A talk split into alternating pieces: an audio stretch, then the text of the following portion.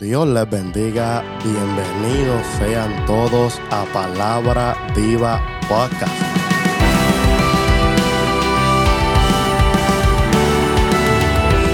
Una vez más estamos aquí con Palabra Viva de parte del Señor y estamos muy contentos, muy agradecidos en el día de hoy que el Señor nos ha permitido reunirnos otra vez para compartir palabra viva con ustedes. Estamos alegres, contentos, le damos gloria al Señor que nos permite este privilegio de compartir palabra, de traer palabra viva para todos aquellos que escuchan eh, y tienen la facilidad de, de, escuchar este, este programa, este medio. Y le agradecemos también por escuchar y por compartir este medio. Gloria al Señor, aleluya. Y continúa viendo palabra viva viene más palabra viva por ahí. Tenemos unos proyectitos interesantes, buenos Así que manténgase pendiente que viene palabra viva y, y, esto se va a poner mejor todavía. Y hoy, como usualmente, no estoy solo, ando con un siervo más del Señor. En este día está por aquí el hermano esto, Gemuel Vázquez. Voy a pedirle que nos dé un saludo, que se introduzca, que es su primera vez por este lugar, pero ya les digo que no será la última. Así que por aquí nuestro hermano Gemuel Vázquez. Amén. Dios les bendiga a todos. Es para mí un privilegio, amén. Y le doy gracias a Dios, por esta preciosa oportunidad. También a nuestro hermano Javi por considerarme, amén, para esto que yo creo que es muy importante de predicar la palabra de Dios y de llevarle a las vidas un mensaje de fe y de esperanza y de educarlos en la palabra de Dios, ¿verdad? Aquel que quizás anda un poco perdido, gloria al nombre del Señor. Eh, es bueno escuchar esta, gloria al nombre del Señor, inquietud que el Señor puso en el corazón de Javi, gloria al Señor, para que predique la palabra y para que usted que nos escucha, amigo o hermano, gloria al nombre del Señor, sea edificado por medio de la palabra. Gracias, Javi, por esta oportunidad que me, brindas de estar contigo compartiendo estos momentos. Seguro, seguro el placer es mío de tenerte por aquí. Como les dije, no será la última vez. Y le doy gracias al Señor porque en verdad que se, me ha suplido de siervo a mi alrededor, de personas a mi alrededor que, que tienen la capacidad y, y, y están dotados de lo necesario para compartir palabra viva. Um, es un llamado que todos tenemos, pero Dios se ha provisto grandemente de personas a mi alrededor um, que me han ayudado muchísimo y que están dispuestos a hacer la voluntad del Señor y, y a llevar la palabra viva. Así que también gracias a Gemuel, pero primeramente gracias a Dios que por todas estas personas. Y para entrar al tema rápidamente, que el tema está buenísimo, un tema muy interesante, un tema que, que ha servido para muchos debates, un tema que, que nunca tiene fin, un tema que, que se habla quizá mucho, pero quizá poco, depende de donde usted se encuentre. pero el tema de, de este episodio es la muerte del cristiano. El tema es la muerte del cristiano, gloria al Señor. Y pero antes de entrar a la muerte del cristiano de lleno, quiero dar una, una, una, definición. Y como que entremos esto poniendo los pies en el agua básicamente las puntitas para ir, ir mojándonos antes de entrar a las profundidades. Amén. Amén. Entonces cuando preguntamos la muerte del cristiano preguntamos qué es la muerte que yo creo que todos sabemos qué es la muerte verdad que sí pero según las definiciones seculares, las definiciones de los diccionarios y todo, lo ponen como el fin de la vida o el cese de todas las funciones vitales. a la muerte se le refieren como el fin de la vida o la cese de todas las funciones vitales. Pero otra pregunta interesante que viene tras de esta es, entonces, ¿por qué morimos? Y quiero preguntarle aquí entonces a nuestro compañero Gemuel, ¿por qué morimos, Gemuel? Mira, Javi, eh, aunque uno no quiera eh, y uno quiera eh, llevar este término o dar esta respuesta lo más eh, materialmente hablando y no querer envolver nada de lo espiritual, todo gira a lo espiritual. Porque como seres humanos morimos cuando el pecado y cuando, gloria al nombre del Señor, el hombre decide desobedecer a Dios, rápidamente entró la muerte al ser humano y por eso es que nosotros hoy experimentamos la muerte. Right, sí, porque esto um, me gustó eso mucho que dijiste, porque eh, verdaderamente podemos decir que morimos pues, por una enfermedad, un cáncer, un, un, un, disparo de san, una enfermedad, lo que sea, algo así. Pero la muerte llegó por la desobediencia a Dios. So, originalmente dice nuestro hermano Samuel que la muerte llegó por la desobediencia a Dios, que es algo muy, muy cierto y es donde se basa, donde gira todo esto. Porque en Génesis 2.16 dice que mandó Jehová Dios al hombre diciendo de todo árbol del huerto podrás comer, mas del árbol de la ciencia del bien y del mal no comerás. Porque el día de que él comieres, ciertamente, morirás. morirás. So, entonces, hasta ese punto había muerte. Hasta ese punto no había muerte. Hasta ese punto no había muerte entonces, ¿verdad? Eso es así. Pero el enemigo rápidamente quiere desafiar la palabra de Dios y ahí que nos damos cuenta cómo es que el hombre se dio desde el principio a escuchar la voz del enemigo.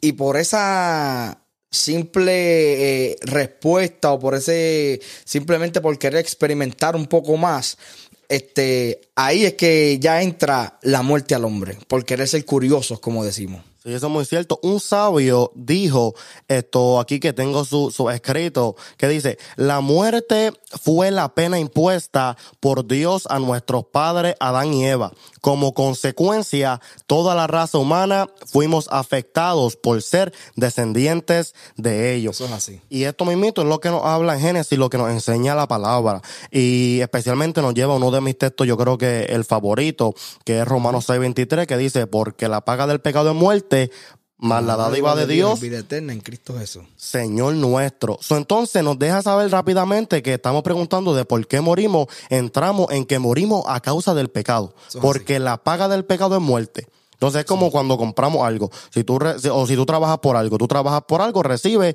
pues tú pagas. Y, y, cuando se realiza, se ejerce, se trabaja en el pecado, se recibe como paga, como retribución, la muerte. O sea, cuando trabajamos, el dinero es la, Exactamente. de nuestro trabajo. Esa es la comparación. Cuando trabajamos recibimos dinero y cuando trabajamos en el pecado recibimos, por consiguiente, la muerte. Y no, Como, y no como dice una religión por ahí que al nosotros morir, ahí ya estamos pagando todo. O sea, ellos tergiversan ese texto para decir que cuando nosotros morimos, pues ya todo está pago. ¿Sabes? Queriendo decir que no importa lo que tú hayas hecho aquí en la tierra, al tú morir ya pagaste y te salva que quieren hacer como que la tierra no vale nada de lo que tú hagas porque la muerte pagas todo. Exactamente, ¿sabes? Yo, tú puedes hacer lo que sea en vida y tan pronto tú moriste, ya pagaste tus pecados y ya pues eres, salvo. Wow, eh, por eso es que, por eso hermano, es que hay que estudiar la palabra y prestar atención a la palabra. y mientras el desarrollo pues, de este tema, usted va a entender eh, eh, la verdad, la verdad de la palabra y lo importante que es esto, el morir en Cristo, como alude el tema. Entonces, cuando hablamos de tipos de muerte, yo, yo, por la palabra, hay tres tipos de muerte. La física, ¿qué es la física muerte, Gemol? Bueno, cuando partimos de este mundo. Exactamente, cuando son, o, somos asesinados, Dios no lo permita, o morimos de una enfermedad, que el cuerpo entonces cesa en su, en sus funciones vitales, que el cuerpo ya para de funcionar, los órganos no funcionan, no está la esencia de vida en el cuerpo. Luego está la muerte del alma. ¿Qué es la muerte del alma, Gemuel? Bueno, la muerte del alma, para mi entender, es cuando nosotros no estamos sirviéndole a Dios. Amén, amén. El alma que pecare, dice la palabra del Señor en un texto bíblico que no me llega a la memoria ahora mismo cuál es su cita.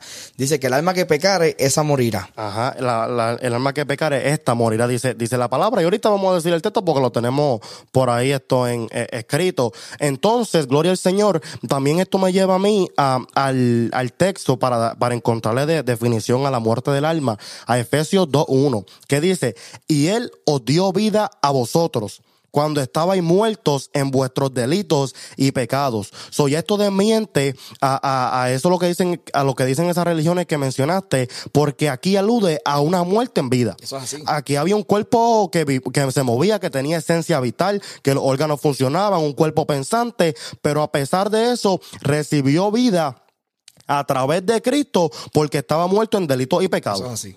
entonces nos deja saber que, eh, que hay una, una muerte antes de la muerte física. Eso es así. No, y, y, me llama mucho la atención, Javi, y me viene, la, y me viene rápido a la mente eh, cómo aún personas que se dicen ser cristianos todavía espiritualmente están muertos. Está fuerte porque todavía no, no, no han conocido verdaderamente aquel que da la vida. Se puede decir que todavía no han recibido esa vida de parte de Cristo. así. Al no haber un verdadero arrepentimiento de parte de ellos, pues todavía no han aprendido a conocer la verdadera vida.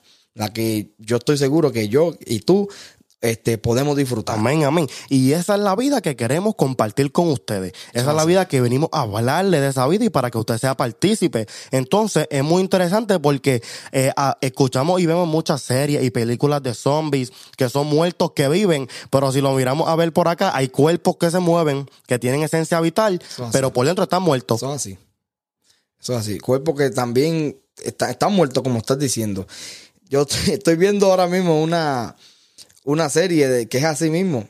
La persona está viva, de momento va alguien y lo muerde, se contamina, gloria al nombre del Señor, y ya también está muerto, pero dentro de su muerte sigue contaminando a otro. Y cuando tú lo, lo miras también en el punto espiritual, hay muchas personas que están muertos y si no nos damos cuenta, nosotros que estamos vivos, si nos juntamos mucho con ese tipo de personas así, también podemos morirnos. Por eso es que nosotros tenemos que alejarnos un poco y pedirle a Dios que mi vida eh, esté tan llena de su Espíritu Santo que en vez de la muerte que ellos puedan producir en mí espiritualmente hablando, yo le dé a ellos un booster espiritual para que ellos puedan venir a la vida. Al Amén. nombre del No, Señor. está poderoso porque entonces, cuando hablamos ahora, estamos hablando de eso de zombies, pero podemos, si sacamos el contexto de zombie y, y, y, y cogemos esa de, descripción que nos diste acerca de eso que estás observando, que estás viendo, pues podemos decir que es como si fuera eh, la- o la- la- el vivir de un cristiano. ¿Por qué? Porque, y esto también me trae memoria un mensaje que el Señor me permitió, me permitió llevar a cabo una vez, que era, cuidado, hay un miembro enfermo, donde a través del ejemplo, de lo que es la necrosis y la gangrena, donde se, se enferma una célula y se comienza a esparcir y afecta a todo el cuerpo, de igual manera pasa en el cuerpo eclesiástico, en la iglesia, que se enferma un miembro y, y se continúa muriendo la célula y se continúa esparciendo al punto que todo el cuerpo se debilita, que hay que, o hay que amputar el miembro enfermo o, o, o tomarlo a tiempo, porque si no se enferman Eso todos. es. Y eso, y eso eh, trayéndolo a este punto, eso no es lo que Dios quiere. Dios no quiere eh, cortarnos a ninguno. Al Amén. contrario, Dios quiere que todos seamos infectados, pero por el lado bueno. Amén. ¿Sabes? Que lo que tú tienes, yo me, me, me llene también de Así eso. es. O sea, eh, no, no, no una, ¿cómo se dice? No una infección para mal, sino que nosotros podamos este, estar este, llenos del Espíritu Santo. que nos contagiemos de lo bueno en vez de lo malo. Exactamente. Pero la realidad es que es más fácil contagiarse de lo malo que de lo bueno. Eso es así. más fácil esto de tener un, un- un rumor que, que pasarlo de un lado para otro. Eso es así. Eso es así. Por eso es que tenemos que llenarnos del Espíritu Santo. Sí, entonces es bien, y me acuerdo de, ese- de esa predicación porque, am, porque viene, ahora que estamos hablando de esto, me llegó a colación que, que hablábamos así y la visualización que traímos era de un miembro que comenzó con una pequeña herida, pero recibió una gangrena y empezó a ocurrir una necrosis y se esparció, esparció y murió hasta que el punto que todo el cuerpo estaba afectado. Eso es así. Y eso pasa entonces en el día de hoy con la iglesia, pero como dice nuestro hermano Gemuer, tenemos que preocuparnos de ser contagiados por lo bueno y no por lo malo. Eso es amén. Y lo que el Señor quiere que tú hagas, mi hermano, y que yo haga, es que seamos agentes para detener esta enfermedad. Tanto como en el cuerpo hay estos células y, y glóbulos que detienen y, y pelean las enfermedades, de igual manera nosotros tenemos que trabajar para, para combatir esta necrosis, para, pa- para detenerla y para que entonces no, estas personas no sean cortadas de medio nuestro. Eso es así. Gloria al Señor. Entonces, si continuamos pues en, en, en esto de los tipos de muerte, hablamos del alma, que sí se puede estar muerto mientras vivimos. Y ah, volviendo atrás un, un segundito lo que, lo que estábamos hablando, Javi. Eh, lo bueno de esto es que aunque nosotros estemos este, quizás infectados por aquello que Dios no quiere, dice la palabra del Señor en el libro de Eclesiastés capítulo 9, versículo 4, aún hay esperanza para todo aquel que está entre los vivos, porque mejor es perro vivo que león muerto. O sea, significa Wow. que aunque nosotros estemos quizás en lo peor que nosotros estemos pensando o en lo más bajo o que, oh Dios mío, ya esta enfermedad está, está a punto de matarme, eh, trayéndolo a este punto de enfermedad, ¿sabes? Todavía el Señor no ha venido por su iglesia. Todavía la trompeta no ha sonado. Lo que significa es que todavía hay esperanza. Queda una esperanza. Eso, eso es así. Aunque sea con, con poco latido, todavía hay una esperanza para que el que está muerto pueda venir a la Y vida. mira qué interesante que la palabra se, se, se, se disuelve ella misma, se, se, ¿cómo se llama? Se ayuda ella misma, por decirlo así, se me, se me fue la palabra que quería utilizar. Pero quiero que vayamos entonces a Proverbios 11.7, que mira lo que dice. El tuyo dice que más vale perro, perro vivo que león muerto. Y Proverbios 11.7 dice, cuando muere el hombre impío, perece su esperanza. Eso es así. Entonces, mi- mira cómo la Biblia, ella misma se es completa y encontramos lo que necesitamos en ella, que en un lado nos dice que mientras vivimos entonces tenemos esperanza, pero cuando muere entonces en el estado de estar impío, perece toda esperanza.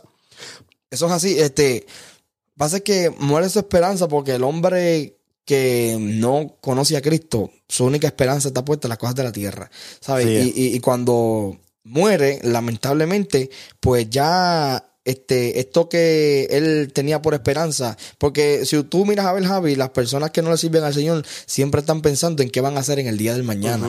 ¿Sabes? Entonces la esperanza de ellos es mañana. Son personas muy afanadas. Sí. Exactamente, la esperanza de ellos es mañana, pero nosotros que tenemos a Cristo, la esperanza del mañana para nosotros es que Cristo venga Que por su Cristo pueblo. venga. Que Cristo venga por su pueblo. O morir en él, gloria al Señor, Eso- aleluya. Pero entonces es bien interesante porque si morimos físicamente, pues el cuerpo cesa, cesa de, de moverse, funciones.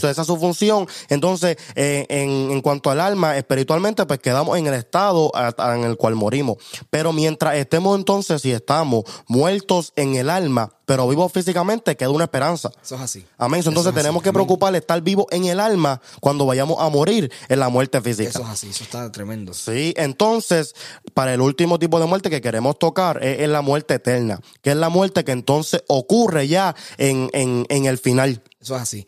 Que muerte eterna porque morimos. eh, o sea, no, no tenemos la vida eterna que Jesucristo ofrece, pero será un sufrimiento eterno. Así mismo es. Que no solamente muerte y decirle que tú vas a estar descansando o sin, o sin nada por, por, por el resto del, del tiempo, que es como mucha gente lo visualiza, que no hay nada después de la muerte, o siempre se hace la pregunta el mundo de que, ¿qué hay después de la muerte? ¿Qué ocurre después de la muerte? Y aunque tenemos la respuesta, muchas personas se niegan a escucharla, pero tanto como todo el resto de la Biblia es real, como todo es veraz, esto que habla también de estos estados es cierto. Y como también dice, que lo escucharán luego, que en Jesucristo está la vida eterna, también entonces lo contrario a la vida eterna es la muerte eterna, que viene de mano de lo que dijo nuestro hermano Gemuel, que Eso es el sufrimiento eterno, la condenación eterna, el dolor eterno, gloria al Señor, aleluya. Y, pero entonces ya que hablamos de los tres, de los tres términos, de la física, la alma y la eterna, y los tocamos brevemente, queremos entrar en unas preguntas bien, bien interesantes, que, que nos ministraron mucho nuestras vidas y pues queremos compartir con usted. Y la primera pregunta que yo quiero hacer aquí a nuestro hermano Gemuel es, ¿en qué se diferencia la muerte del cristiano a la muerte del impío? Mira, Javi, este, yo estaba buscando información, amén. Y la muerte del cristiano, según la Biblia, la compara como un sueño. ¿Sabes? Y cuando nosotros, eh, trayéndolo a nuestra vida diariamente, cuando nosotros vamos a descansar en la noche, nosotros estamos con la esperanza de que en el día de mañana nos levantaremos para cumplir sea con nuestra vida de trabajo o con la meta que nosotros nos propongamos para el próximo día. Y así la Biblia compara la muerte de aquella persona que muere en Cristo. Es como un descanso, Amén. dejándonos saber de que en el día de mañana nosotros nos levantaremos y cumpliremos o nos regocijaremos de algo que nosotros trabajamos mientras estábamos, gloria al nombre del Señor, en vida. ¿Sabes? Nosotros cuando estamos durante el día, nosotros trabajamos, eh, sea, vamos a ponerlo, mi, mi anhelo es comprar una cama y yo estoy trabajando durante el día para esa cama. Cuando llega la noche yo estoy disfrutando de eso. Así, mismo en la vida espiritual. Yo durante el- mi vida, cuando estoy físicamente, yo estoy trabajando para cuando llegue ese momento de que el Señor me llame a su presencia, yo pueda descansar Wow, wow, y sí, poder eh. disfrutar de lo que el Señor tiene para mí más adelante.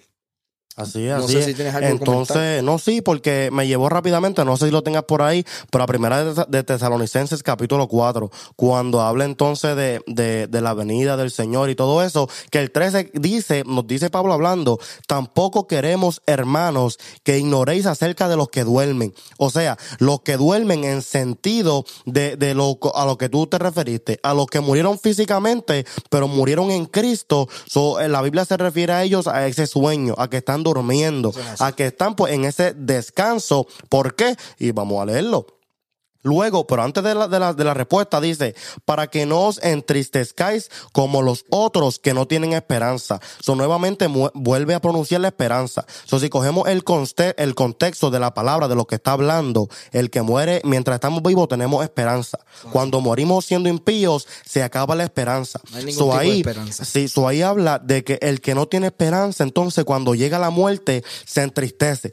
Y la palabra lo que nos dice, nos da, nos da una enseñanza que no nos entristezcamos como aquellos que murieron sin esperanza. Eso es So hay una diferencia entre el luto del cristiano y el luto del impío. Eso, eso es así. Por eso es que eh, nosotros los pentecostales, cuando eh, tenemos un velorio, nosotros, claro, porque hay un, lado eh, humano que se duele, pero Hay gozo en el alma, yo diría. recuerda que el otro día hablábamos de que este es, mejor el día de, de- de la muerte Así es. que el, di- que el día de la vida. Así es. Y, y por eso mismo, porque cuando uno, cuando uno muere, ahí es que uno va a comenzar a, ver- a vivir la verdadera vida. Exactamente. Y es muy interesante porque cuando miramos esto, esto am, detalladamente, entonces Pablo nos dice que no ignoremos acerca de, de los que duermen, de los que murieron en Cristo. Porque si meditamos en eso, en el estado que ellos murieron, no nos vamos a entristecer como los demás. Eso es así. Porque el del mundo murió y va a sufrir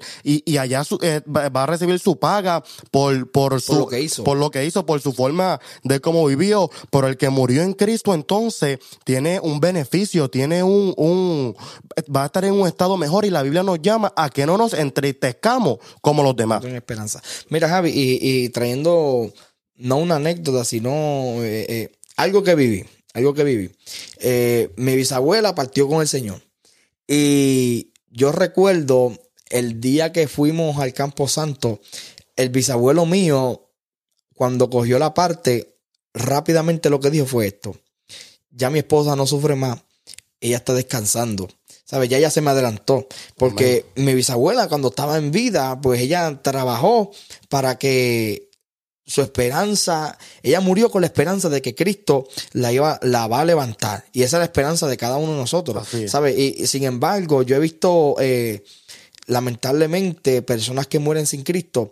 Y la preocupación de, de los que estamos todavía aquí en la tierra es ¿dónde irá a parar su Así alma? ¿Sabes? Porque no, no, no hay esa esperanza, ¿me entiendes? Pero cuando alguien, tú te das cuenta de que en vida trabajó para lograr esa esperanza, ahí es que eh, uno, uno se regocija. Uno se regocija en el interior y uno dice, wow, y uno se alegra en hasta cierto punto porque ganó, ganó. Ganó la batalla. Sí, y ese mismito yo usualmente con mi madre pues am, hablamos y, y cosas como hijo y madre pues nos reímos y cosas y ella los otros días um, come un dicho yo creo que toda madre puertorriqueña, puertorriqueña que dice, ay, si me muero, ¿qué van a hacer? ¿Verdad? Sí. Que los puertorriqueños conocen Sí. que eso es real. Es. Si me muero, ¿qué va a hacer? Entonces, cuando ella me dijo esto, yo me reí porque me llegó a la mente este mismo versículo. Yo dije, ah, pues si te mueres, gana. Me, me gozo, me Sí, gozo. sí, yo le dije, si te, si te mueres, gana, le dije yo en ese en esa conversación esto cómica porque aunque aunque es real aunque ciertamente si ella muere como ella ha vivido para el Señor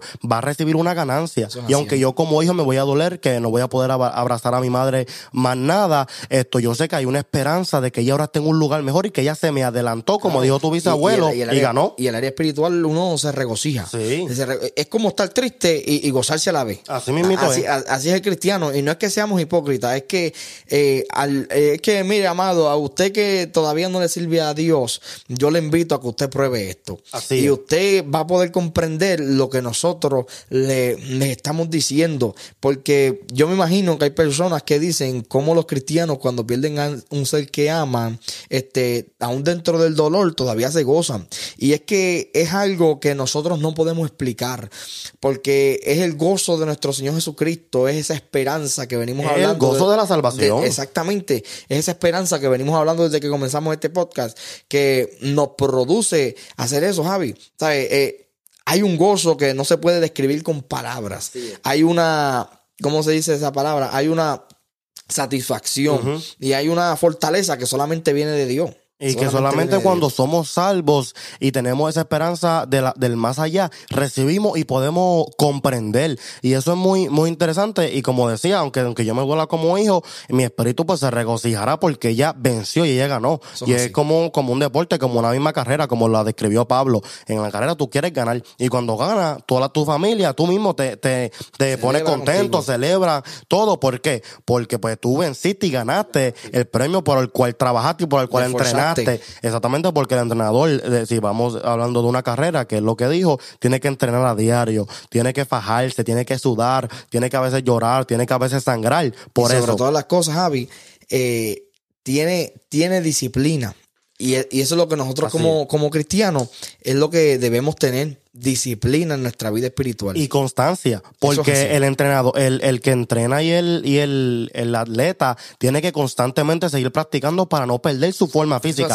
porque... si un atleta puede estar hoy, el, el ganó la Olimpiada hoy, y pasan seis meses que deja de entrenar y lo, lo que hace es comer esto, comida rápida y esas cosas, ¿qué va a pasar con su estado? no, no, lo va a perder. Lo que ya logró lo pierde. Wow, eso está tremendo. Está llegando aquí esto del cielo porque así mismo es la comparación del cristiano. Tenemos que estar constantemente cerca del Señor porque si nos descuidamos en el Señor, comenzamos a engordar como si fuera una atleta. A perder el, estado físico, la, habilidad física. Eso es así. No, y, es que hasta el final, Javi, no, no tendremos la victoria. O sea, hasta el final no tendremos la victoria. Por eso es que esto es algo que nosotros tenemos que trabajar día a día, paso a paso, pero como si ese día que yo estoy viviendo fuese el último. O sea, yo tengo que vivir mi vida eh, como si fuera a, a, durar 100 años más, pero estar enfocado de que hoy mismo o Cristo puede venir o la muerte me puede alcanzar. Así mismo, y eso, por eso es que, que es algo que dura para toda la vida y aún desde, desde niño, por eso la palabra cuando habla dice que ah, eh, traiga a los niños a él y que instruya al niño en su camino, so que desde, y aún después dice Salmo 92, 14, aún en la vejez fructificarán, estarán vigorosos y verdes. Entonces, para anunciar que Jehová me fortalece recto y que en él no hay injusticia. Mira qué tremendo, desde el desde niñez hasta entonces la vejez. Es este evangelio ah, desde el comienzo hasta la muerte. Eso es así. Eso es así. Eh, está poderoso. Eso está, entonces, eso está bien hermoso porque nos, da una perspectiva que, el mundo no, no, no, en realidad no tiene. Y es triste que no tengan este gozo y esta esperanza. No la perciben, no la perciben. Como te dije ahorita, es algo que no van a poder experimentar hasta que le den la oportunidad a Cristo. Y eso es uno de los, de, de, de las metas principales de estos podcasts, es eso. De nosotros, eh, venderte o nosotros darte a Cristo como lo mejor. Y, no es como una opción, no, no, Cristo es lo mejor y esa es nuestra meta y esa es nuestra misión en este eh, programa, en este podcast, es hablarte de Cristo para que tú también, el gozo que Javi siente, el gozo que yo siento, nosotros, eh, tú también lo puedes experimentar. Claro que sí. Entonces usamos el término de, vender en sentido de que no es que tú me tienes que dar dinero por él, pero sino en sentido de, la misma acción de un vendedor. El vendedor te da la descripción del producto, te dice, este producto es bueno para esto, este producto te va a beneficiar en esto y este, este producto cuesta esto. Pues nosotros te decimos, Cristo te va a beneficiar, que te, que te va a estar contigo siempre. Cristo prometió estar contigo hasta el final de los días. Cristo dijo que entonces, aunque en el mundo tendría aflicción, Ajá, confiar. Porque él ha vencido el mundo. Porque Él ha vencido al mundo. De igual manera, Él quiere que tú venzas al mundo. y lo más importante, lo mejor, que el costo de Cristo es nada. Eso es así. Y él pagó todo y él murió en la cruz por ti. Lo único que te cuesta, lo único que tú tienes que hacer es entregarle tu vida a él, aceptarle a él y vas a ser partícipe de este gozo, que es lo mejor. Porque aquí yo no quiero como enseñarte ahí lo el gozo que yo tengo, a mí el gozo que yo tengo que tú no tienes. No, mi hermano. Yo quiero que usted sea partícipe de este gozo conmigo. Lo que queremos es que usted sea partícipe de esta esperanza de la vida que hay en Cristo que en el mundo no se puede tener. Eso es así. No, Javi, y como estamos diciendo, no es que como cristianos no, no suframos. Seguro. No es que como cristianos no nos llegue el dolor a Seguro. nuestra vida. La única diferencia que nosotros tenemos es que nosotros afrontamos o enfrentamos, mejor dicho, el, la, la vida de otra manera. Así y es, es. que tenemos a Dios de nuestro lado. ¿sabes? Tenemos Suf- seguridad. Sufrimos, lloramos, eh, pataleteamos, como decimos, hacemos nuestras perretas, pero hay una esperanza. Y es la esperanza de que Cristo está con nosotros y que Él nos ayudará a sobrepasar todo lo que nosotros estamos que- atravesando. Y que Él fue a hacer moradas y viene pronto. Y aún si morimos antes de eso, vamos a dormir. Y eso es muy cierto. Y, um, y el mismo texto que leímos abre la opción de eso, porque Pablo no dijo que el cristiano no se va a entristecer porque tiene esperanza. Él dijo, para que no os entristezcáis como los otros. So que una diferencia, pero sigue habiendo tristeza, que es lo que estábamos hablando. Es. Sigue existiendo la tristeza por la parte humana y todo, pero es diferente a la del mundo. ¿Qué es lo que Pablo dice?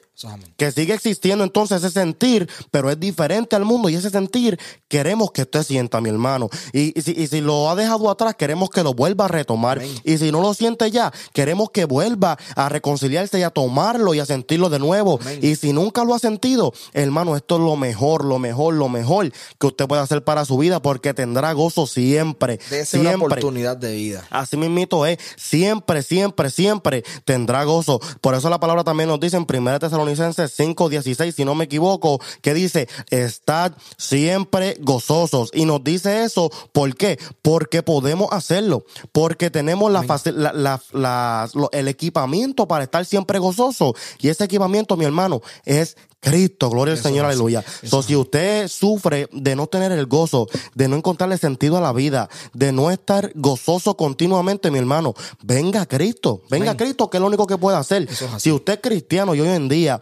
esto no se siente a- al 100, no se siente de lo más contento, no, se, no siente el gozo, ve- renuévelo su pacto con Cristo, es vuelva al altar con Cristo y entréguele, despójese ante Cristo otra vez, renueve pacto con Cristo, Claro, porque a veces es necesaria, mi hermano, la reconciliación. Es muy importante la reconciliación en el hombre, tanto como los matrimonios a veces se pelean y luego se reconcilian. Lo mismo es con Cristo. A veces le fallamos o nos vamos alejando, descuidando, como hablábamos del atleta, y alejándonos de, de- de esa am, forma que, que poseíamos en, anteriormente. Pero Cristo siempre está dispuesto a recibirte mientras vengamos a Él arrepentidos. Eso es así. Siempre, siempre, siempre. Y tenemos que preocupar, procurar hacerlo antes que muramos físicamente. Eso es amén.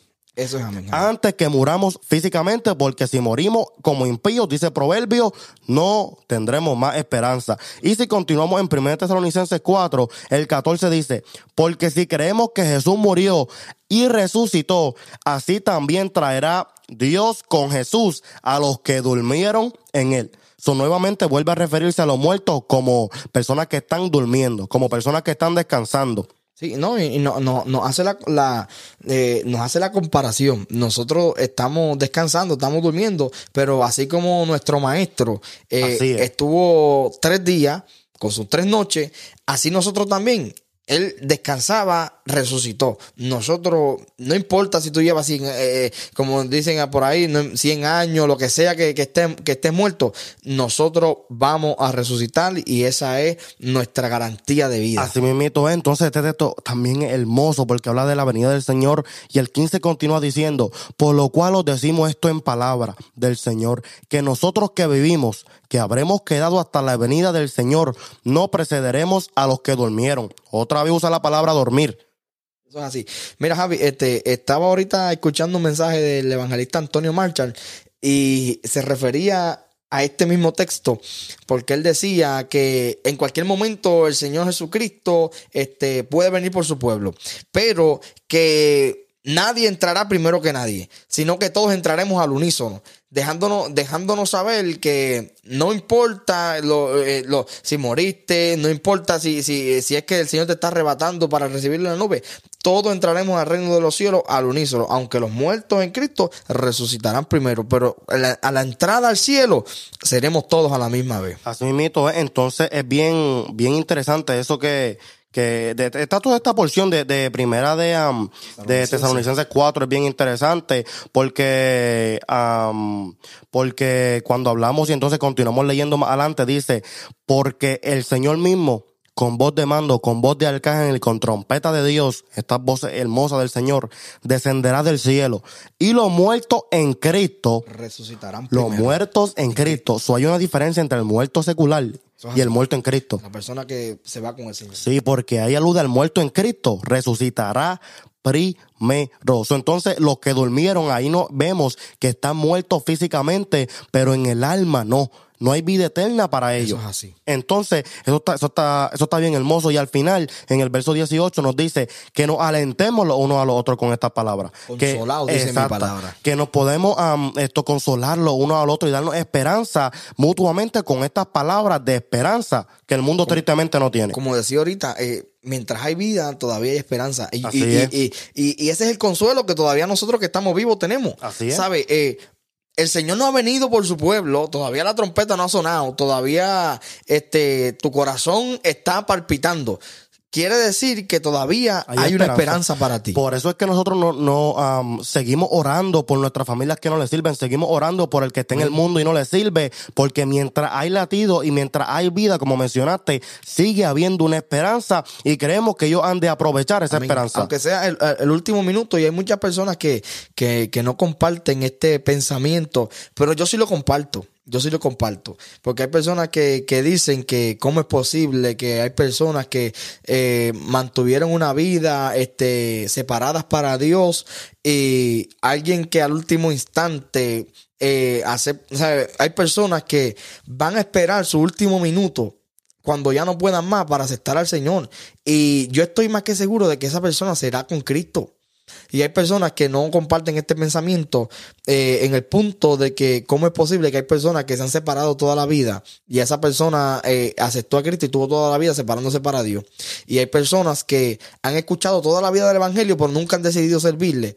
Mira, mi, mi hermano, aunque sea en su último minuto, usted dele la oportunidad a Dios y yo sé que usted también se levantará en el día glorioso del Señor.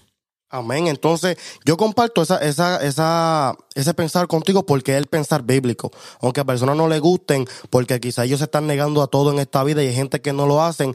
La palabra, ciertamente, en Romanos 9, en, en verso 18 específicamente, dice, de manera de- que de quien quiere, tiene mis- misericordia. Y al que quiere endurecer, endurece. Amén. Pero me dirás, dice el 19, ¿por qué pues inculpa? ¿Por qué?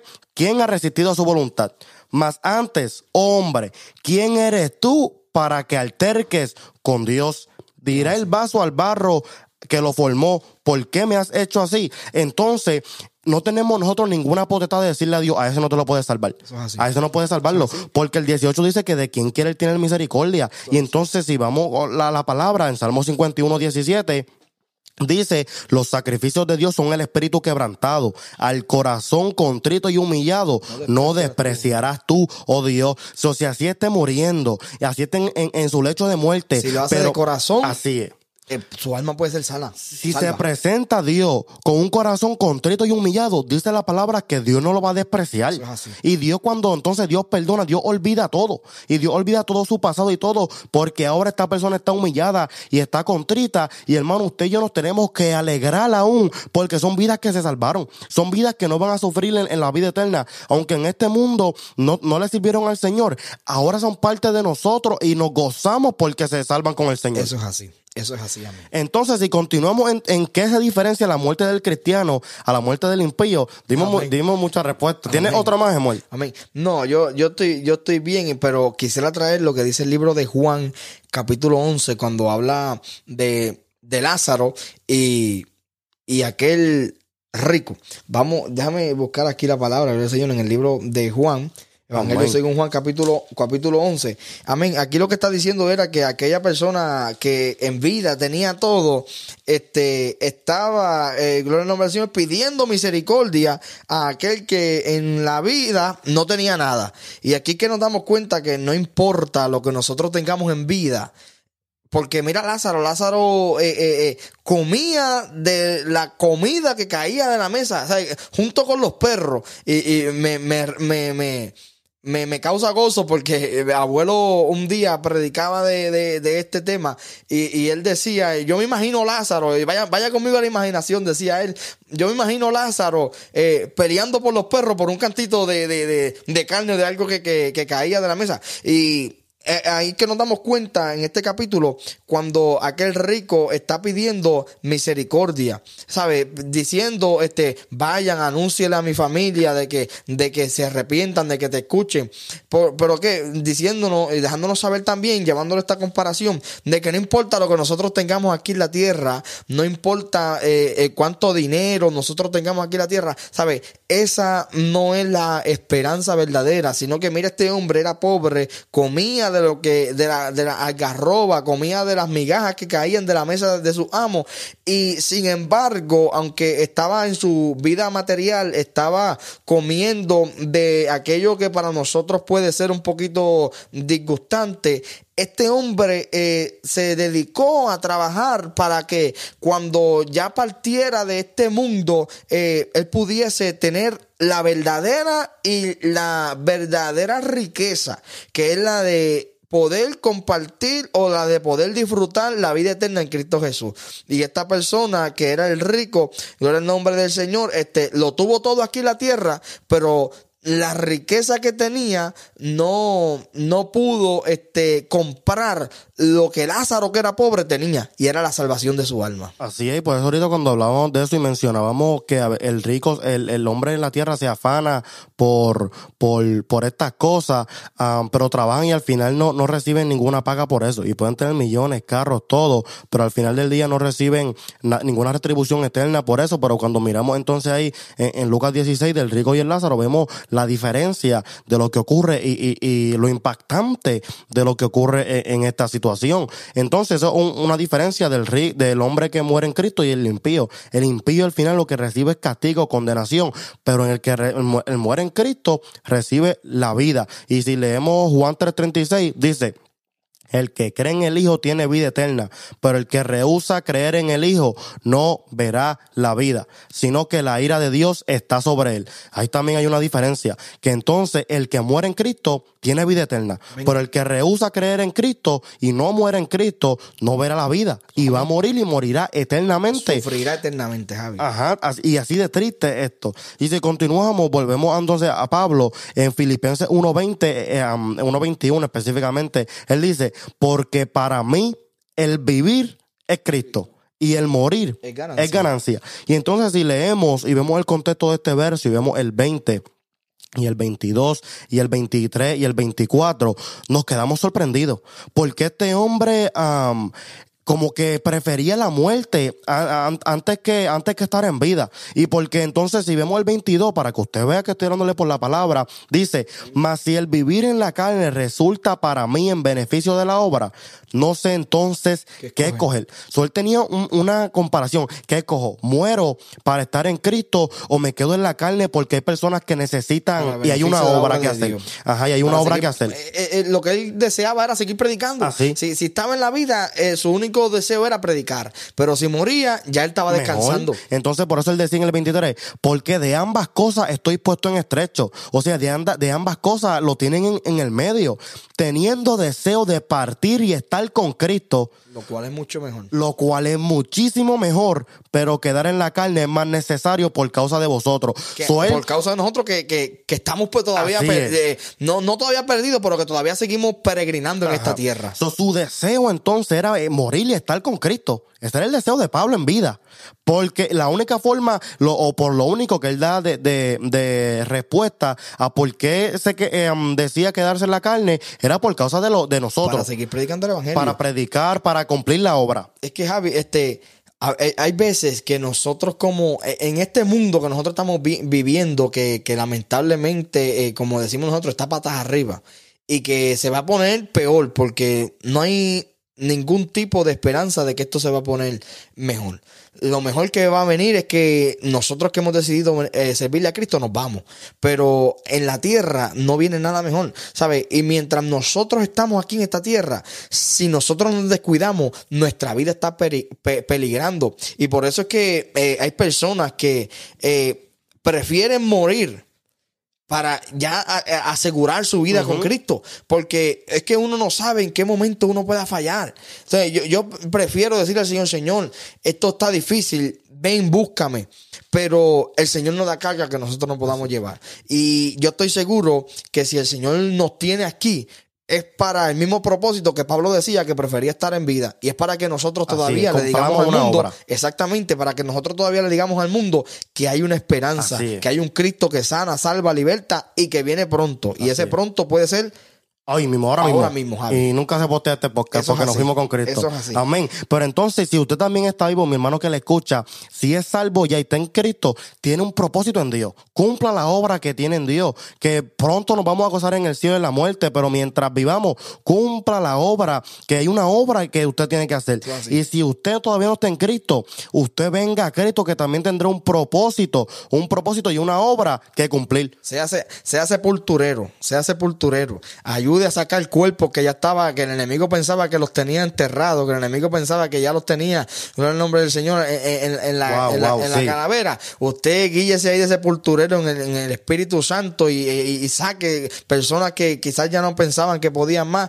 con el Espíritu Santo. y vamos a agarrar para Cristo. Eso, es así. Y pescar, porque tenemos que ser pescador. Entonces, también me trae a la mente algo que yo aprendí de, de Gigi Ávila y uno de sus mensajes, que él dijo en uno de sus mensajes, no me acuerdo cuál, pero que ahora yo lo hago parte de, todas mis oraciones, casi todas mis oraciones, que él dijo en uno de sus mensajes, dígale al Señor, si, si yo voy a pecar, y a perderme, o si voy a caer y perderme, mátame y llévame antes que caiga. Seguro que sí. Y es algo que yo le digo al Señor, cuando yo digo, Señor, si yo voy a pecar o a caer o algo que va a causar que yo me pierda, mátame antes, mátame, no permitas que me pierda, mátame, porque prefiero morir ahora y ser salvo. Y asegurar la vida espiritual. Amén. Prefiero morir físicamente, pero que mi alma vive eternamente, a que entonces yo continúe viviendo físicamente, pero estando muerto en el alma, luego morir en el, físicamente y morir eternamente. Eso es así. Prefiero quiero morir en carne, mi hermano. Y eso es lo que el cristiano debe preferir, morir en carne, pero ganar el cielo. Gloria al Señor, aleluya. Amén.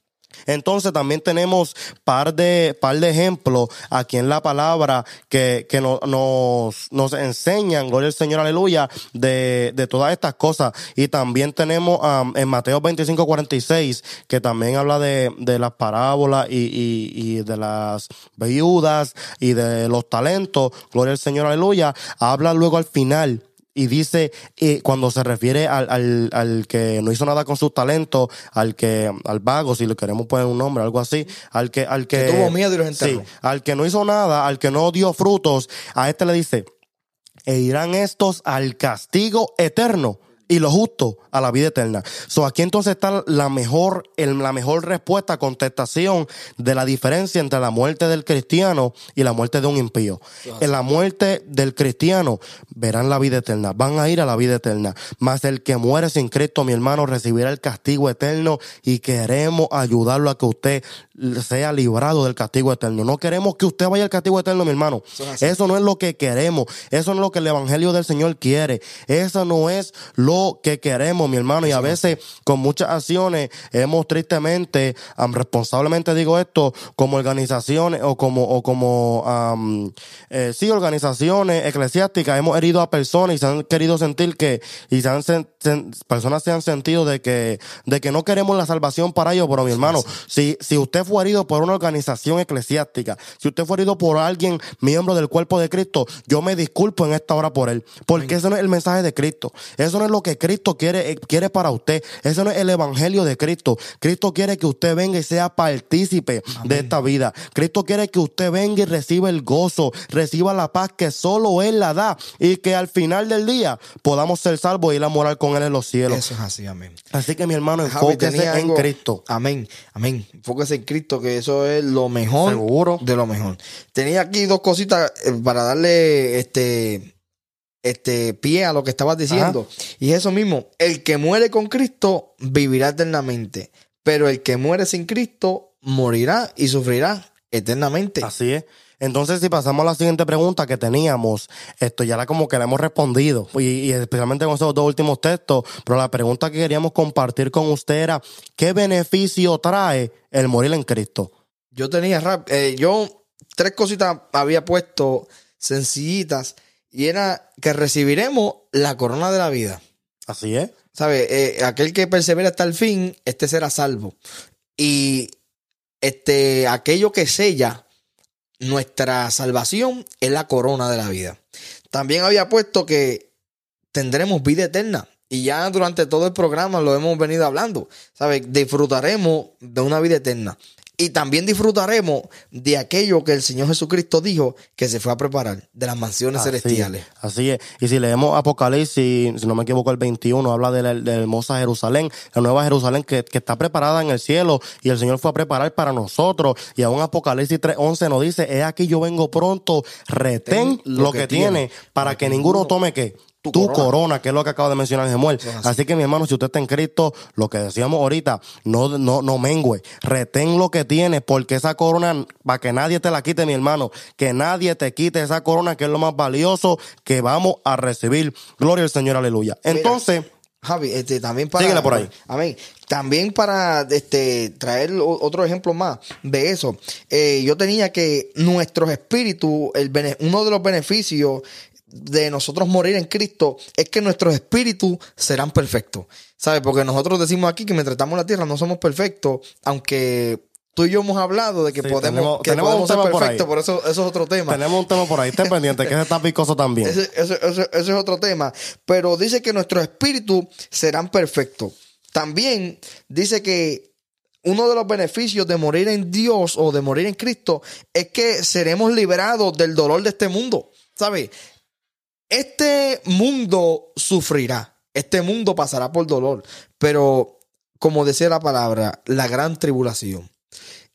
Pero nosotros tenemos la esperanza, tenemos la garantía de que nosotros no pasaremos la gran tribulación y de que tampoco el dolor que el mundo deja, nosotros lo, atravesaremos. Y para darte pie ahí antes de que siga, Juan 5:24, que lo tenía, lo iba a leer, dice, de cierto, de cierto os digo, Jesús hablando, el que oye mi palabra y cree al que me envió, tiene vida eterna y no vendrá a condenación, mas ha pasado de muerte a vida. Ese es otro beneficio del morir en Cristo, que no, no pasaremos la condenación, no vendrá condenación a nuestra vida, en este caso eternamente, a, la diferencia de la que tú mencionaste, eternamente en el infierno, sino que tendremos vida eterna. Sigue por ahí. Amén. También tenía que nuestra alma hallará descanso. Nuestra alma será, será salva. Y ahí hablaba de, estaba, para darle el nombre del Señor, en, énfasis a esto, en el libro de Revelaciones de Apocalipsis, capítulo 6, versículo 9, que decía, y cuando él abrió el quinto sello, vi debajo del altar las almas de los que habían sido muertos por la palabra de Dios, por el testimonio que ellos tenían.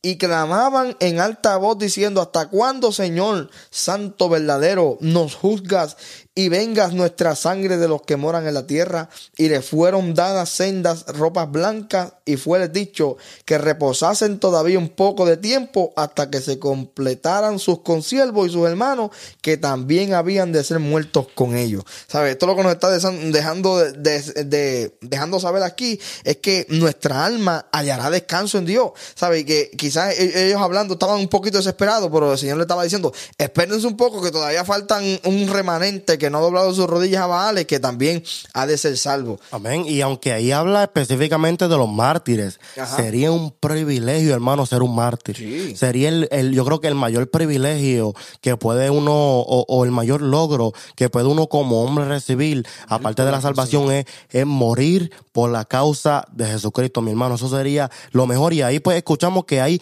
una esperanza de, también de descanso para nuestra alma y para nuestro, para nuestro espíritu. Luego entonces de todo esto. Y si entonces vamos a primera de Juan 5.11 dice, y este es el testimonio, que Dios nos ha dado vida eterna y esta vida está en su Hijo. El que tiene al Hijo tiene la vida. El que no tiene al Hijo de Dios no tiene la vida. Este es otro beneficio que es básicamente el mismo. La vida, la vida, la vida eterna. Y ese es el mayor, mi hermano, beneficio. El mayor es que por siempre vamos a recibir vida eterna. A lo contrario de entonces la condenación eterna. Exactamente. Y como último punto, Javi, y creo que esto encierra todo lo que hemos venido hablando, es que uno de los beneficios, y yo creo que es el más importante para nosotros, de estar en Cristo es que eso mismo, estaremos con Así Cristo por la eternidad. Podemos, podremos Con el amado. po- Aleluya. Podremos disfrutar de todo aquello que nosotros en vida hemos trabajado. Es como la persona que se retira, Javi. La persona que se retira está siendo beneficiado ahora, eh, por lo menos en nuestro país, en nuestro país, de, por ejemplo, el seguro social. ¿Sabe? Esa persona está disfrutando de algo por lo cual trabajó. Y nosotros, cuando el Señor venga por nosotros, vamos a disfrutar de algo por lo cual también trabajamos. Y, y, y no habrá mejor satisfacción para nosotros de decir, valió el La sacrificio, valió el esfuerzo, valió la pena negarme a mí mismo, porque es que nada de lo que te ofrece el mundo es comparable con lo que te ofrece el Señor. Así es. Por eso que yo menciono mucho en los mensajes que el Señor me permite traer, es que vale la pena vivir para Cristo. Amén. Vale la pena dedicar tu vida a Cristo. Yo creo que yo lo he mencionado en otro episodio. Vale la pena el dedicarse, el negarse al mundo y dedicarse a Cristo, porque al final del día recibiremos la salvación, la vida eterna, que, el- eh, que tristemente el impío no recibirá. No recibirá y eso es muy triste, mi hermano. Eso es así. Eso es así. Javi. Entonces, otra preguntita que tenía, que es bien interesante, es, ¿debe un cristiano temerle a la muerte? Javi, mi respuesta a eso, y está aquí escrito, si quieres lo puedes ver, en ninguna manera. Así mismo es. La misma, la- yo tengo no, así en, en letra grande, Bold. mayúscula, mayúscula. En y Sí. Dime por qué. ¿Por qué no debe un cristiano temerle a la muerte? Mira, Javi, como venimos hablando y como te dije ahorita, como seres humanos, lo más seguro que tenemos es la muerte. Así es. ¿Sabes? El que muere es para morir. Es para morir. Pero nosotros que hemos conocido la verdadera vida, nuestro anhelo y nuestro deseo es como, debe ser como el de Pablo, Así es. morir. Así es. Morir. ¿Por qué? Porque al nosotros morir obtendremos la corona de vida que Cristo ha prometido a los que le aman. Cuando nosotros partamos de este mundo, mira mi hermano, eso vamos a disfrutar, como he venido diciendo cada vez que tengo una parte, es para disfrutar lo que nosotros hemos trabajado. Amén. ¿Sabes? Nosotros no debemos tener miedo a la muerte. Mira Javi, yo pensaba ahorita mientras eh, iba de camino al trabajo, que el cristiano Ajá. que le tiene miedo a la muerte es porque todavía en su interior hay algo que le deja saber que tiene que algo que tiene que corregir, Wow, que no está preparado. que no está preparado. Porque yo he sido testigo y he escuchado personas personas que no Ajá. están en la Biblia, personas que yo comparto con Ajá. ellos y que hablo como estoy hablando Sí, contigo aquí. contemporánea a nosotros. ajá. Exactamente. Que dicen, mi deseo es morirme. Mi deseo es ya eh, estar con mi Señor. Estar con mi Señor es mi deseo. Y, y- y yo digo, esa persona dice eso con tanta seguridad, es porque esta persona sabe en, su, en lo profundo de su va? alma para hacia exactamente hacia dónde va. Pero la persona que le tiene miedo a la muerte es porque todavía hay algo, yo meditaba en esto, es que porque todavía hay algo en su interior que le está diciendo, no estás preparado. Y si te mueres, no vas con Cristo. Pero yo, Javi, yo, yo, mi respuesta a esta pregunta es que no debemos tenerle miedo a la muerte. Así es. Porque yo estoy trabajando para algo. Y si yo estoy seguro de quién me llamó, y si yo estoy seguro de que yo me he arrepentido de corazón y estoy cumpliendo con todo lo que dice esta Biblia, yo voy a ser salvo, Javi. Así yo voy a ser salvo. Entonces, am, o estas personas que temen a la muerte, porque mi, también re- mi respuesta es no, o, o tienen algo como tú mencionas, de, am, de que no les asegura su futuro e- eterno, o lo único otro que yo puedo pensar como otra opción es que no han entendido eh, lo que es el morir, lo que Eso trae el morir. Los beneficios de la muerte. Exactamente, no he entendido los beneficios de la muerte. Y es una o la otra eh, en mi mente. o no he entendido los beneficios de la muerte, o hay algo que, que, a pesar de saber los beneficios de la muerte, se escudriña y dice, espérate, que esto en mí todavía no estoy preparado para morir. Exactamente. Eh. y hay personas que quizás también este, aman tanto el mundo, que personas que aún siendo cristianas, Javi, aman tanto el Wow, mundo que, dicen, no, no, todavía, todavía, todavía no. Y yo, eh, en forma de relajo, yo antes de casarme lo decía, no, no, señor, todavía no venga. que me case. Permíteme, permíteme casarme. Sí. Pero yo lo decía, eh, eh, sarcásticamente o relajando. ¿Por qué? Porque el, el de- el mayor anhelo de una persona es que, que le sirve a Dios, es que Cristo venga por su iglesia. Ese debe ser nuestro, nuestro, nuestro anhelo, nuestro, nuestro, Mire, amado, yo no, encuentro ni palabras para decirle, pero esa debe ser nuestra mayor garantía y nuestro mayor anhelo debe ser ese, que Cristo venga a buscarnos. Así mismo, entonces, yo me llama la atención porque, am, porque, ¿cómo se llama? Porque en mi trabajo, discul- disculpa que me salió una de, de- mis frases cotidianas. Am, en mi trabajo, gloria al Señor, aleluya. Esto, yo hablo con otros compañeros y un compañero que pues, tristemente en, en su niñez le servía al Señor y en su juventud, pero ahora no le sirve. Y, y yo estábamos hablando dialogando los otros días y, y llegamos al punto de la venida de Cristo de la muerte. Y él dice, ah, no, como, como tú decías, Samuel, todavía no, porque yo quiero casarme, tener hijos, a tener esto, lo otro. Y yo lo miré como que con una mirada que yo en ese momento me di cuenta yo también que en mí yo había esto am, adquirido un poco más de sabiduría en el pensar, porque antes yo pensaba lo mismo, yo no quiero morir todavía hasta esto, pero ahora yo puedo meditar y decir, Como Señor, tú estás diciendo, Javi, porque ya hemos aprendido Exacto, el verdadero beneficio, de la muerte. Y esta persona yo me di cuenta que aunque conocía al Señor no sabía el beneficio y pero tampoco estaba preparada para la muerte. No, claro. Y yo le dije, lo mejor que le puede pasar al hombre, a la humanidad, es que venga Cristo, que muera en él. Y me llegó entonces a la mente ahora. Y la realidad es porque am, el espíritu y la esposa que dicen, Ven. dicen ven. Y el que oye diga ven. Y el que tiene sed, venga. Y el que quiere tome del agua de la vida gratuitamente. También nos dice Apocalipsis 22, 17. Eso es así. Pero algo interesante es que no, no podemos de- eh, tenerle miedo a la muerte porque parte que nos dice la palabra, nos dice Pablo en 1 Corintios 11.1 es ser imitadores de, de mí, así como yo de Cristo. Y algo que Pablo hacía, que leímos previamente, era que él prefería la muerte antes que la vida. Él prefería el morir antes que, antes que, que, la- que estar en la tierra. ¿Por qué? Porque él entendía el beneficio de la, de la muerte. Él entendía que el morir en Cristo era ganancia. Ganancia. Por eso él dice, para mí el vivir es Cristo y el, morir es ganancia. es ganancia, que lo leímos anteriormente. Así que un cristiano no, no debe tenerle la muerte. Y como hablamos ahorita, también mencionamos a los mártires. No, hermano, si usted se encuentra en una situación que usted ha de, de perecer por, por la causa de Cristo, o algo de esa manera, mi hermano, esto no, no, no tiene que temer, mi hermano. Yo recibo esperanza. Amén. No debe temer porque va a recibir como quiera esto, el gozo am, de la salvación, mi hermano. va a recibir la mejor recompensa que puede recibir el hombre. Y quizá usted diga, ah, que tú no estás en, tú nunca has sido amenazado de muerte, o esto que si lo otro. Pero yo espero y yo quiero que si yo soy amenazado de muerte o algo, si Dios permite el caso, aunque yo pueda tener esa confianza que tenía Pablo, que yo pueda tener esa, esa confianza y esa actitud de los apóstoles, que ellos murieron y hasta el final profesaron a Cristo y hasta el final nunca negaron la fe y hasta el final fueron estos mártires, murieron por la causa de Cristo, pero yo sé que en el cielo han de recibir el mejor, la mejor recompensa Eso que puede un hombre recibir. Gloria al Eso Señor, aleluya. ¿Tiene algo más, Emuel, para entrar a la conclusión? Mira, Javi, yo lo que quisiera decir antes de terminar es, y le exhorto a cada amigo, como dijimos al principio, que no le sirve a Dios, de que pueda darse una oportunidad y pueda venir a los pies de Cristo. Amén. No hay nada más lindo, no hay nada más hermoso que servirle al Señor y que dedicar nuestra vida a Dios.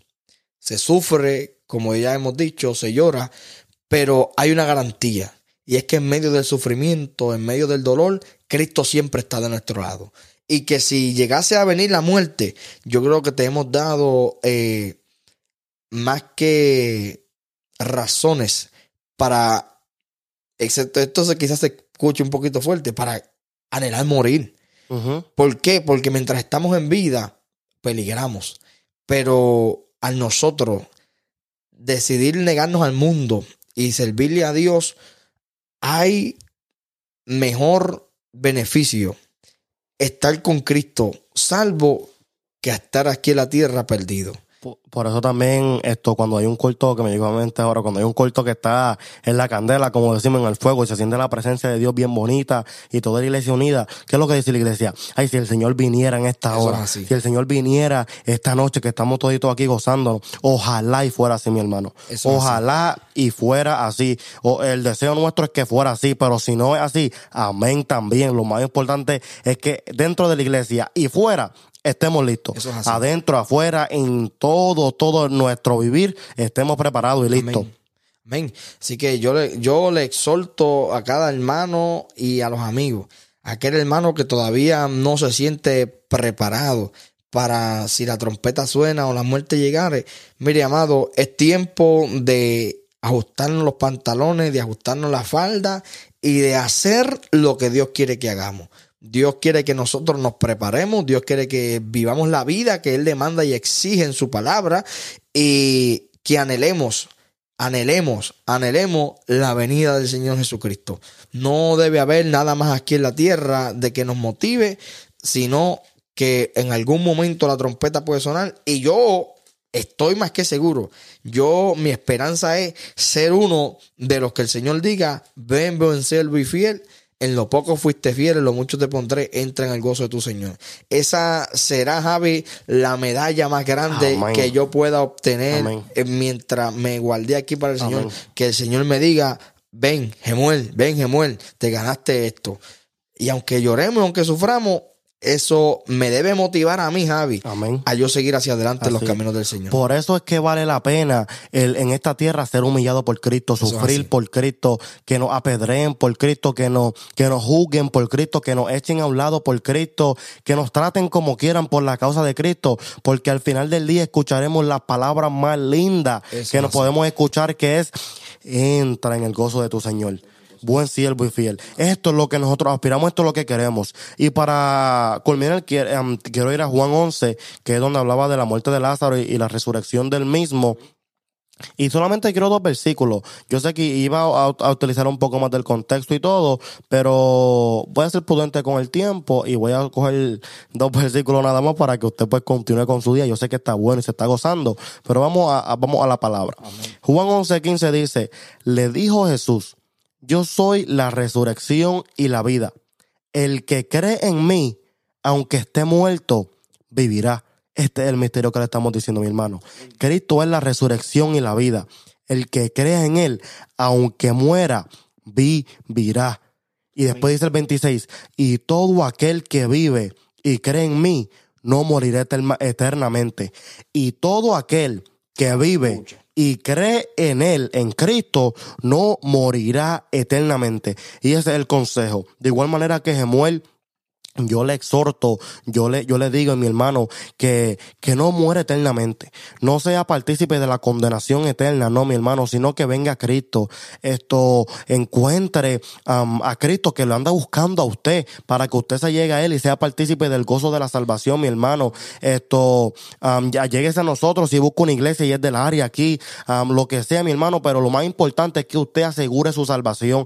Y por eso le queremos decir que estamos hablando de la muerte del cristiano y la muerte del cristiano es lo mejor que le puede pasar al cristiano. La muerte es lo mejor que le puede pasar al cristiano, aparte de la venida del Señor, del Señor Jesucristo. ¿Por qué? Porque venceremos. Porque podemos vencer y pasar de entonces, de, de, de esta tierra a vida. Podemos pasar Gloria al Señor, aleluya, de este mundo de sufrimiento a vida eterna, mi hermano. Así que si usted no es partícipe todavía de ese gozo de la salvación, yo sé que usted lo será. Así que gracias, Señor, porque van a ser partícipes todos los que escuchen esto. Y, um, y, y, venga, acérquese al Señor, reciba el gozo de la salvación, reciba la salvación para que usted tampoco le tema a la muerte. Mi hermano, si usted le teme a la muerte, escudriñese, escudriñese, eh, hable con el Espíritu Santo, eh, pídale que le escudriñe para que remueva lo que a usted le impide o esa, eh, tener esa seguridad de que cuando Cristo venga o cuando usted muera alcanzará las moradas celestiales. O si o ya no tiene excusa porque la otra era que no tenía el conocimiento, pero se lo hemos dado en esta hora. así que la única excusa que queda, si usted tiene miedo a la muerte todavía, después de esto, es que, que, tiene algo en su interior. Y, y, hermano, mientras esté vivo hay esperanza. Mientras no, no huya, no vaya en la dirección contraria. Venga Cristo, venga. el Espíritu que es el que puede limpiarlo, transformarlo y prepararlo para que, para que podamos alcanzar la vida eterna. Y voy a leer Juan 11, 25 y 26 otra vez porque la última palabra la dejé fuera a propósito, pero quiero dársela a ustedes para que usted se queden meditando con esta palabra. Dice, le dijo Jesús, yo soy la resurrección y la vida. El que cree en mí, aunque esté muerto, vivirá. Y todo aquel que vive y cree en mí, no morirá eternamente. ¿Crees esto? Yo lo he creído. esa pregunta yo se la gusté, mi hermano. ¿Crees esto? ¿Usted cree ciertamente en su corazón esto? Medítelo. Medite esto en su corazón y, y, y, y pregúntese, yo creo esto, gloria al Señor. Y con esa pregunta dejamos esto, este tema de la muerte del cristiano. Gloria al Señor, aleluya. Un tema poderoso, tremendo, un tema que nos hemos gozado aquí. El Señor nos ha ministrado, hemos aprendido muchísimo y nos gozamos de que el Señor nos haya escogido, utilizado para traer y compartir esta palabra con usted. Así que usted, todo mi hermano que escuche, comparte esta palabra con con su hermano, con quien usted desee, eh, que, que nos sigamos siendo uh, ministrados por esta palabra, comparta la bendición, gloria al Señor, aleluya. Como ya saben, estamos en, en, en Apple Podcasts, Spotify, YouTube y por ahora eso, también tenemos redes sociales en Instagram, en Facebook, en todo esto. Así que nos puede seguir en, en, todo, en todas las redes sociales que pues le podemos responder si tiene preguntas, una sugerencia de tema, algo que usted quiere escuchar, si usted quiere que vuelva Gemuel, que vuelva alguien, nos puede también preguntar por ahí. Si usted quiere, si usted no, no tiene Biblia y necesita una Biblia, donde sea en el mundo, mira, UPS llega a todos lados. No se preocupe, mándenos un mensaje y le enviaremos una Biblia que que esto eh, sería el mejor regalo que puedo hacer en esta tierra. Así que mi hermano, le amo a todos. No, no, me he olvidado de, de, de Hebreos 4.12. Lo que pasa que le estoy dejando para el final. Pero si busquen su Biblia conmigo y vamos al texto base de, este medio, al texto céntrico de, de todo este proyecto de Palabra Viva Podcast, que es Hebreos 4.12, que dice, porque la palabra de Dios es viva y eficaz y más cortante que toda espada de dos filos, y penetra hasta partir el alma y el espíritu, las coyunturas y los tuétanos, y discierne los pensamientos y las intenciones del corazón. Y como siempre les digo, cuando esa espada entre, no, no la ignore, no ignore el consejo de la palabra, sino abrácela, que es para, para su beneficio, para que usted mejore en el Señor, para que usted alcance la vida eterna. Así que por aquí estuvo Gemuel Vázquez, Javier Meléndez, de la Iglesia de Dios Incorporada en Fitchburg, Massachusetts, nuestro pastor Arnaldo Bristol. Y esto fue Palabra Viva podcast. Dios le bendiga, mi hermano. Amén.